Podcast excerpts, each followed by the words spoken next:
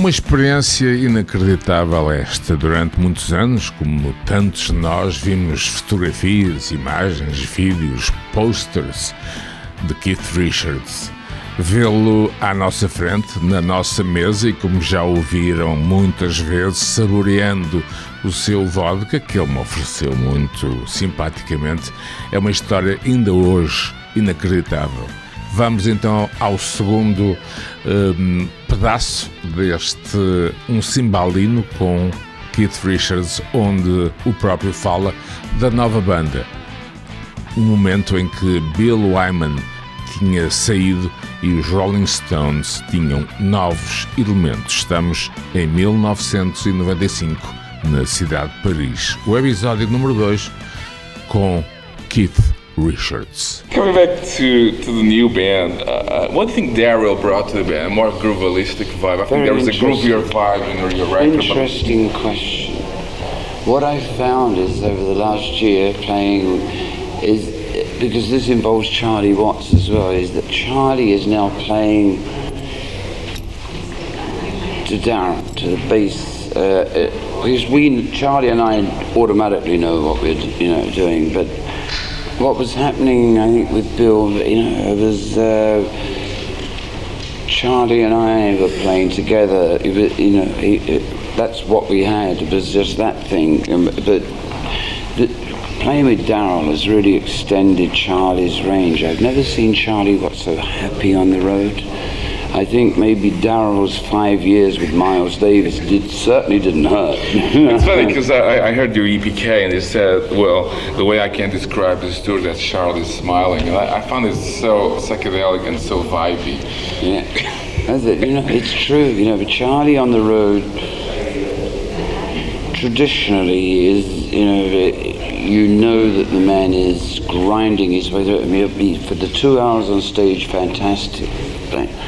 But the rest of it, his spirits are down. He doesn't like to be away from home too much. But the way this one's been set up, you know, he sees more of his old ladies and uh, he's enjoying playing with Darryl, like Dar- we all are. Darryl is, is, well comes from jazz, and, and mm. that's well that's jazz and DreamWorks for Charles.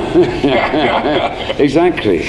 You know, because the whole point about Darryl was we, when we knew Bill was leaving. Uh, so we need a new bass player. And we played maybe 25, 30 of the best bass players around, and they're all great, you know, and you, and you can't tell by just playing with a guy for an hour. You know, so Mick and I, we played with 30 guys, and we still got, it was still in the dark, and like, who, which one, draw up a list, you know. And I said, no, let's forget that. Let's just ask Charlie who he wants to play with cool thing. And, you know, because he's the rhythm section, that's where it has to count, you know, and that's what happened. I, I, I see lots of parallels between rock and roll and, and soccer players, and the way I see it is this it's much harder to train than to play. And some, some soccer players really you know they lack motivation when they can't go to the training ground. I, I put the question on you on the reverse for you. What's what's well, you see the difference yeah. between uh, bands and soccer players is that soccer players are hired hands, yeah, hired feet, whereas bands have to be guys that want to play together. They're not going there because they've been transferred from some other band, you know, by some management deal. You know, I mean, it, it's there's more teamwork in music than there is in soccer. Unfortunately, or unfortunately for soccer, they be you'd have a lot even better soccer if a bunch of guys got together and say, "We hard, you know, we good. We don't want to break this thing up. We tight." And uh, instead of waiting for some manager to say, "Well, he's out and we've bought him." And you've got to keep constantly changing personnel and stuff. You know, it's harder in sport. And anyway, injuries. You know, I mean, we injure ourselves. They, they you know. Of course, I want to ask you a recent question. This is the last tour, obviously, uh, because I feel the band will go forever. And, but the 90s, I think, brought more musicality. The 80s was wallpaper. Uh, MTV the stuff. 80s was, was music dealing with technology. Yeah And of course, they found they what they thought was the cheapest and best way to do it was to start pushing buttons, and that, that, that really is the death of good music, because good music, really interesting music, popular music, whatever you want to call it, rock and roll, uh, comes from certain enthusiasm, guys getting together. You can't do it by calling down and say, "Give me a drum beat, Miss Smith." You need sweat, you need muscle, you need dedication, you know, you need love. Um, do, you, do you listen to the, the, Guns N' Roses version of Sympathy for the Devil, and what's your personal opinion about their, their work? Well, I mean, if that's their version of the devil, might as well go to heaven. no personal, no hey, personal vibes maybe, about I mean, maybe, I mean, I ain't big predictions on it, but maybe that guy will meet the devil a lot quicker than I will.